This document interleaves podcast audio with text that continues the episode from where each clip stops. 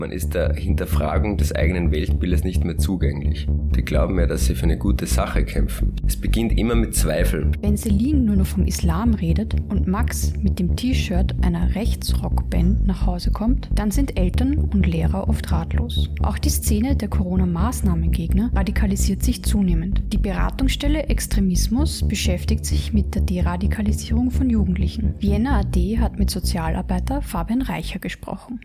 Warum radikalisieren sich Jugendliche? Es sind immer individuelle Bedürfnisse, Erfahrungen, Themen auch, die in diesem Prozess wichtig sind. Das war tatsächlich, ich habe mit ganz, ganz vielen Jugendlichen gearbeitet. Es war immer unterschiedlich. Was tatsächlich aber Gemeinsamkeiten gibt, logischerweise ist die Ebene der Gesellschaft weil wir alle in der gleichen Gesellschaft leben, so ganz grundsätzlich. Vielleicht um jetzt zwei Beispiele zu nennen. Die Syrien ausreisen, das war der Hauptgrund, warum die Beratungsstelle Extremismus auch gegründet wurde. 2014, 2015 die Syrien ausreisen. Bis 2014 war das Hauptmotiv der Syrien Ausreisenden der Kampf gegen Assad und das Leiden der syrischen Zivilbevölkerung. Das heißt, das war das bestimmende Thema. Das hat in all diesen Radikalisierungsprozessen eine Rolle gespielt. Was wichtig ist, in dieser Entfremdung ist dann sehr oft der Blickwinkel verengt und man ist der Hinterfragung des eigenen Weltbildes nicht mehr zugänglich. Und dann wird es tatsächlich schwierig. Also darauf muss man aufpassen, wenn es nur mehr ein Thema gibt, für das sich die Kids interessieren, wo sie ihre Identität darauf aufbauen, wo sie sprechmächtig sind, dann wird es gefährlich. Und das ist auch äh, ganz gut, finde ich, um auch selber immer zu schauen, bin ich noch für die Hinterfragung meines eigenen Weltbildes zugänglich oder nicht. Wie definiert ihr Radikalisierung? Radikalisierung, also auch Extremismus ist auch sozialwissenschaftlich, aber eben auch politisch umstritten und ist natürlich auch immer wieder so ein politischer Kampfbegriff, was es eben auch schwierig macht. Radikalisierung, also ganz grundsätzlich radikal, rax, radix, aus dem Lateinischen kommt für Wurzel, das heißt, es geht quasi um die grundsätzliche Hinterfragung von, wenn es politisch ist, gesellschaftlichen Bildern. Das Bundesnetzwerk Extremismus, Prävention und Deradikalisierung, was wir in Österreich auch seit 2017 haben, definiert das als Prozess der individuellen, kognitiven und verhaltensbasierten Anpassung an eine politische, religiöse oder andere weltanschauliche Ideologie, die aber nicht zwangsläufig zu Gewaltanwendung und Gesetzesübertretung führen muss. Das heißt, das ist eben die Unterscheidung zwischen Radikalisierung und Extremismus. Grundsätzlich kann man sagen, dass diese Definition jetzt für Praktikerinnen sowieso nicht sehr hilfreich ist. Und darum arbeiten wir noch ein bisschen anderen, an einer anderen Definition. Und zwar aus unserer Perspektive ist es dann gefährlich, wenn der Blickwinkel verengt ist. Einig ist man sich, dass es um einen Prozess geht, da ist eine Art Unmut vorhanden, so kann man das vielleicht sagen, das Gefühl nicht dazu zu gehören, wenn genau in dieser Phase man quasi abgeholt wird von einer Ideologie, von einer Erzählung, die dem Unmut einen Sinn gibt, die Schuldigen benennt, also die Feindbilder, das ist immer ganz, ganz wesentlich. Und dann kommt es zu einer Entfremdung. Wie kann man selber als Jugendlicher draufkommen? Na, selber kommt man gar nicht drauf. das ist ja auch so ein bisschen der Trick. Nehmen wir zwei Beispiele, so einerseits die, die dschihadistische, neosalafistische Erzählung, auf der anderen Seite jetzt gerade sehr, sehr stark Verschwörungsmythen und Rechtsextremismus. Das sind gerade so auch unsere zwei Hauptthemen. Die Leute machen das ja im Namen des Guten. Die glauben ja, dass sie für eine gute Sache kämpfen. Die schlimmsten Verbrechen der, der Menschheitsgeschichte sind im Namen des Guten begangen worden. Das ist eben der Trick an dem Ganzen. Da wird dann sehr, sehr stark mit Opfernarrativen gearbeitet Jetzt Lockdown für Ungeimpfte ist natürlich ein, ein super Opfernarrativ, das funktioniert sehr, sehr gut. Und dann wird mit Bedrohungsszenarien gearbeitet. Das heißt, wir müssten jetzt aufstehen, weil sonst nehmen sie uns unsere Freiheiten weg und so weiter. Und dadurch glauben natürlich die Leute, dass sie für das Gute kämpfen und darum werde ich nicht selber draufkommen, dass ich radikalisiert bin. Was kann man jetzt als Lehrer, Freund oder Mitschüler machen, wenn man bemerkt, da radikalisiert sich gerade jemand? Zunächst einmal ruft's gern bei uns an, Beratungsstelle Extremismus. Unsere Hauptzielgruppe sind Angehörige, Professionistinnen, eben Pädagoginnen und Pädagogen. Sehr oft sind es die Mütter, die anrufen. Und wir geben mal so eine erste Kurzberatung, eine Backup, wir schauen dann, je nachdem wie intensiv das Ganze ist, dass wir die sekundär Betroffenen in dem Fall begleiten. Was kann man machen? Tatsächlich leider nicht viel. Wichtig ist, dran zu bleiben und sich schon auch immer wieder positionieren. Egal um welche ideologische Konstruktion es geht, in allen Extremismus-Spielarten quasi sind immer dabei Ungleichwertigkeitserzählungen und autoritäre Vorstellungen. Und was ganz wichtig ist, ist dagegen Position zu beziehen. Im Verschwörungskontext glauben die Leute, dass sie im Namen einer schweigenden Mehrheit handeln. Ganz wichtig, sich zu positionieren, um zu zeigen, nein, du bist nicht, ihr seid nicht in der Mehrheit. Allerdings raten wir sehr, sehr stark davon ab, dann in Diskussion zu gehen. Ins Argumentieren zu gehen, das bringt meistens nichts. Wichtiger ist zu schauen, dass man emotional irgendwie eine Beziehung offen hält und das ist, finde ich, ganz, ganz wichtig, zu warten auf ein Winners of Opportunity nennen wir das. Winners of Opportunity, Fenster der Möglichkeiten. Es beginnt immer mit Zweifeln. Vielleicht ein kurzes Beispiel, jetzt auch im Verschwörungskontext. Am Ende Dezember war die Prophezeiung, dass alle, die geimpft sind, sterben werden. Das war zum Beispiel ein gutes Winners of Opportunity, wo ganz, ganz viele gezweifelt haben, wo dann auch ganz, ganz viele ausgestiegen sind. Und dann ist es wichtig, da zu sein und die Hand zu reichen, damit eben das Ganze ein Ausstieg ohne Gesichtsverlust möglich ist. Wie schafft man das vor sich selbst? Das ist ja ein Weltbild, was man da hat. Super Punkt. Und tatsächlich, das ist auch oft einer der schwierigsten Sachen, wenn ich schon so viel quasi investiert habe für das und ich auch so viel dadurch gewinne. Also das ist vielleicht auch noch so ein bisschen Thema. Es stecken ganz normale menschliche Bedürfnisse dahinter. Und man dazu sagen, Action-Abenteuer ist natürlich ein Bedürfnis, was dahinter steckt. Also wenn ich mir jetzt die Covid-Demos anschaue, wo die zum Teil eben von Rechtsextremisten auch angeführt wurden, aber natürlich die jungen Leute, vor allem die da hingegangen sind, natürlich ist es spannend, Action, Abenteuer. Das heißt, da stecken ganz normale Bedürfnisse dahinter und das ist bei uns, das was wir uns anschauen, eben auch mit so psychologischen Modellen, wie kann man die Bedürfnisse alternativ befriedigen. Also wenn das Action, Abenteuer Thema ist, ich gehe ziemlich gern mit einer ähm, Kickboxen zum Beispiel. Das ist ein Rahmen, wo man quasi auch, man hat auch Adrenalin, man hat auch den Kampf, man hat auch die Herausforderung, aber in einem Rahmen, wo man sich auch gemeinsame Regeln ausmachen kann, wo man, wo auch der Respekt vor dem jeweiligen Gegenüber wesentlich ist, egal ob das ein Mann, eine Frau ist, ob der schwarz-weiß, wie, was weiß ich, was ist. Und dann ist es auch möglich für die Leute, ideologisch sich zu distanzieren. Die Bedürfnisse nicht befriedige dahinter, werden sie immer wieder darauf zurückfallen. Ihr bietet ihnen quasi einen Ersatz. Genau, beziehungsweise wir erarbeiten uns gemeinsam einen Ersatz. Also eben, das ist vielleicht auch nochmal ganz wichtig, die Jugendlichen als Experten ihrer Lebenswelt, beziehungsweise im Allgemeinen die Menschen, mit denen wir als Sozialarbeiter arbeiten, als Expertinnen ihrer eigenen Lebenswelt, wer bin ich, dass ich den Jugendlichen sage, was für sie wichtig ist, das erarbeiten wir uns gemeinsam. Sehr oft stecken auch wirklich traumatische Erfahrungen da dahinter. Und das, finde ich, ist wichtig, dass man ihnen da Anerkennung gibt, dass man sie da auch abholt, dass man ihnen Empathie für ihre eigenen Opfererfahrungen gibt, das gibt ihnen nicht das Recht, andere Menschen zu verletzen, auf welcher Ebene jetzt immer. Du bist nicht verantwortlich für das, was dir passiert ist, aber du bist verantwortlich dafür, was du daraus machst, für deine eigenen Handlungen und Taten und Aussagen. Und ich nehme dich ernst und darum kritisiere ich das auch. Es ist natürlich auch immer ein Netzwerk dahinter, weil das Bedürfnis von Jugendlichen ist ja auch ein sozialer Kontakt oft und Freunde. Wie steigt man dann aus so einem radikalen Netzwerk aus, gerade als Jugendlicher? Ja, tatsächlich. Also eben ist auch eines der zentralen Bedürfnisse. Action-Abenteuer ist bei weitem nicht so zentral wie Gemeinschaft. Was hat diese Ideologien, Jugendlichen, aber eben auch Erwachsenen, was sie ihnen versprechen oder was sie noch anbieten, ist die Gemeinschaft. Einerseits lokal, das heißt, ich habe die Peer Group im Park, die Freunde oder die Peer Group auf Telegram, aber habe auch einen Bezug zu einer globalen Gemeinschaft, die so irgendwie dabei ist. Die ist natürlich fiktiv, die gibt's nicht. Tatsächlich aber die wird versprochen. Du bist Teil eines Größeren, Teil einer Bewegung. Und wenn wir natürlich reingehen in die primär betroffenen Arbeit, dann ist es auch ganz, ganz wichtig, in Beziehung zu gehen. Da zu sein, wenn sie Hilfe brauchen, das ist auch ganz, ganz wichtig. Also wenn ich weiß, ein Jugendlicher von mir ist gerade in der Krise oder eben gerade in einem in einer Phase der Entfremdung, dann ist mein Diensthandy halt sehr, sehr lange eingeschaltet, damit der Jugendliche auch weiß, es ist jemand da für mich, wenn ich Hilfe brauche. Oder wenn ich reden mag, wenn ich irgendein Video sehe auf, auf, was auf Instagram, das mich betrifft, dass ich wen hab, dem ich mich austauschen kann. Wir nennen das intersubjektiver Beziehungsraum. Das gibt Sicherheit. Und von dieser Sicherheit aus kann man eben tatsächlich dann auch die Gemeinschaft, die Peer Group kritisch hinterfragen, sich davon distanzieren und im besten Fall eben auch an heterogenere Freundeskreise finden. Auch wenn ein beste Freund Verschwörungsvideos schickt.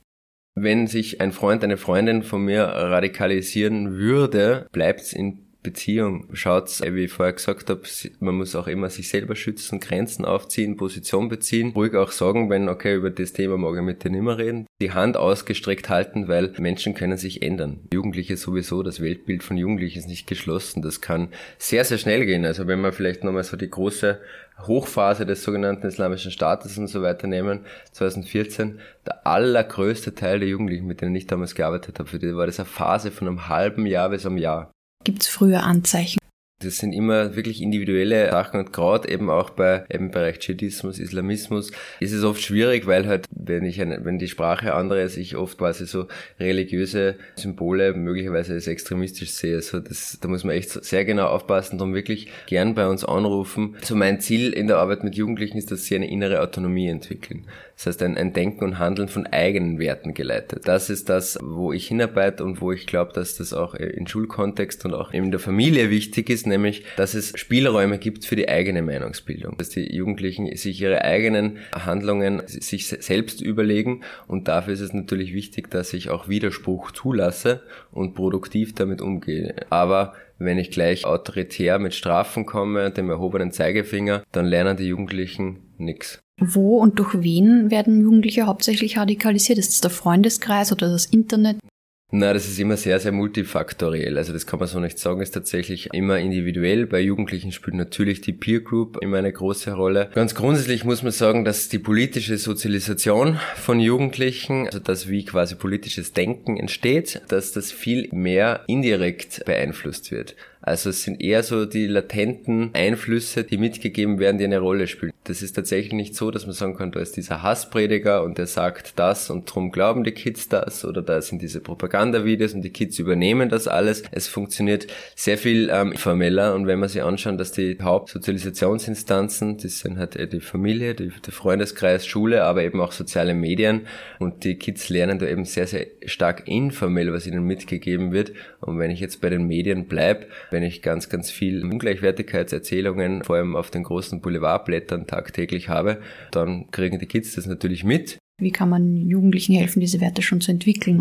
Also was wichtig ist, finde ich, ist eigene Werte teilen. Ich glaube, dass das auch so ein bisschen, wenn man, also was ist Demokratie, Menschenrechte? Das sind Schlagworte. Die, aber was heißt das konkret? Was ist, was, wie können wir hier gemeinsam demokratisch zusammenleben? Das ist es, worum es, finde ich, geht. Sowohl auch in der Familie als auch in der Schulklasse, dass die Kids auch mitbestimmen können. Dadurch lernen sie viel mehr wie über den, den Inhalt per se und dieser Unmut, den ganz viele Kids eben auch haben oder auch vielleicht die Wut, die da oft dahinter steht, die Unzufriedenheit Unzufriedenheit, sie haben ja nicht Unrecht damit. Also das ist auch so ein bisschen das Ding. Opfernarrative, wenn es keine Opfer gibt, gibt es auch keine Opfernarrative. In unserer Welt läuft einfach sehr, sehr viel schief, wenn wir jetzt sich die Covid-Pandemie anschauen und wie gerade ja, mitteleuropäische Staaten damit umgehen. Das ist ja nicht unbedingt ein Erfolgsmodell, um das ähm, so zu sagen. Und das merken die Kids auch. Also das ist unglaublich. Ich, ich verstehe es einfach nicht, wie man das zweite Jahr sich nichts für die Schulen gescheit überlegt. Das merken die natürlich auch. Und die Kids merken auch, dass dass neoliberale Strukturen für eine globale Gesundheitspandemie vielleicht nicht unbedingt das, das Beste sind, um sie zu bekämpfen, dass es einfach ganz, ganz viel Ungerechtigkeit gibt in unserer Gesellschaft. Da haben Sie recht. Ich finde, dass man diese Wut oder diese, diesen Unmut, dass man sie da auch abholen muss. Wir Erwachsenen sind immer eher so auf, ja, na, beschwichtigen, differenzieren, ist auch wichtig so, äh, ist wichtig, die Welt ist nicht schwarz-weiß, Populismus ist immer problematisch, aber ich muss ihnen diese Wut, die Ungerechtigkeitsempfindung Empfindungen, die sie haben, die muss ich ihnen nicht wegnehmen. Das ist darum arbeite ich so gern mit Jugendlichen, weil die noch wütend sind. Die sehen noch Ungerechtigkeit. Die wollen noch für eine bessere Welt kämpfen. Das finde ich ja grundsätzlich ziemlich, ziemlich cool. Ich finde dabei kann man sie unterstützen und ihnen progressive Angebote machen. Du brauchst den islamischen Staat nicht, um für eine bessere Welt zu kämpfen. Schauen wir uns lieber an, was für alternative Möglichkeiten es gibt. Wenn dein Ziel wirklich ist, für eine bessere Welt zu kämpfen, dann machen wir das doch gemeinsam. Aber der sogenannte islamische Staat macht das nicht. Wie schaut das konkret aus, die Arbeit? Wenn uns die Eltern ihn hinschicken, wird es sowieso eher schwierig. Was wir ganz, ganz klar schauen, und das unterscheidet uns auch von den meisten anderen Deradikalisierungsprogrammen oder eben Projekten, die so mit der Extremismusprävention arbeiten, wir schauen, dass das auf freiwilliger Basis passiert. Das heißt, ich arbeite sehr gern mit Primärbetroffenen, aber die Jugendlichen müssen freiwillig kommen. Da funktioniert sehr, sehr gut, wenn es einen Anlass gibt was tatsächlich oft ein guter Anlass ist, unter Anführungszeichen, ist, wenn es eine Anzeige gibt oder wenn es irgendwie eine Polizeistrafe gibt oder sowas, dann komme ich als Sozialarbeiter, unterstütze einmal sozialarbeiterisch. Den Kids zu zeigen quasi, dass wir auf ihrer Seite sind. Also ich arbeite parteilich, Parteilichkeit ist ganz, ganz wichtig. Meine Parteilichkeit ist immer bei den Jugendlichen. Das heißt natürlich nicht, dass ich alles gut finde, was sie machen und alles gut finde, was sie sagen. Ganz im Gegenteil, das sage ich ihnen auch aber ich bin trotzdem immer auf ihrer Seite und bin immer parteilich für sie, weil nur dann kann ein Vertrauensverhältnis entstehen. Die Kids merken es ziemlich schnell, wenn wir sie verändern wollen, um es so zu sagen, und reagieren mit Ablehnung natürlich. Gerade auch, wenn wir jetzt in Neosalafismus, Dschihadismus bleiben, in diesen Szenen, wird ihnen natürlich auch gesagt, die Sozialarbeiter wollen euch ändern, die arbeiten mit der Polizei zusammen, sie werden erst zufrieden mit euch sein, wenn ihr keine Muslime mehr seid, wenn ihr euren Glaub Glauben ablegt, das wird ihnen sehr, sehr stark ähm, da mitgegeben. Darum liegt es einmal an mir zu beweisen, dass das nicht so ist. Ich will nicht, dass sie ihren Glauben ablegen. Sie können glauben an, was sie wollen. Mir ist wichtig, dass sie äh, keine Ungleichwertigkeitserzählungen in ihrer Weltbild übernehmen. Das ist mir wichtig. Sobald ein Vertrauensverhältnis da ist, ist einfach auch wichtig, wie war der Einstieg, wie ist es zum Einstieg in die extremistische Szene gekommen? Was sind die Bedürfnisse, die dahinter gestanden sind? Was sind die Erfahrungen, die dahinter gestanden sind? Was sind die Diskurse? Was sind die Themen? Und dann schauen wir uns das in Ruhe miteinander an. Wichtig ist viel zuhören, viele Fragen stellen. Ich arbeite sehr, sehr gerne mit Videos, also schauen wir dann einfach mit den Kids gemeinsam die Videos an, die quasi für sie wichtig sind. Versuche eben auch alternative Positionen dazu zu beziehen. Wenn sie in einem Radikalisierungsprozess, wenn sie gerade in einer Entfremdung drinnen sind, gilt es eben auch tatsächlich sehr, sehr oft einfach auch zu warten, Kontakt zu halten, immer wieder Angebote zu setzen und hoffen, dass irgendwann mal den richtigen Moment quasi erwischt, aber vielleicht auch nochmal ganz grundsätzlich äh, aussteigen können sie nur selber.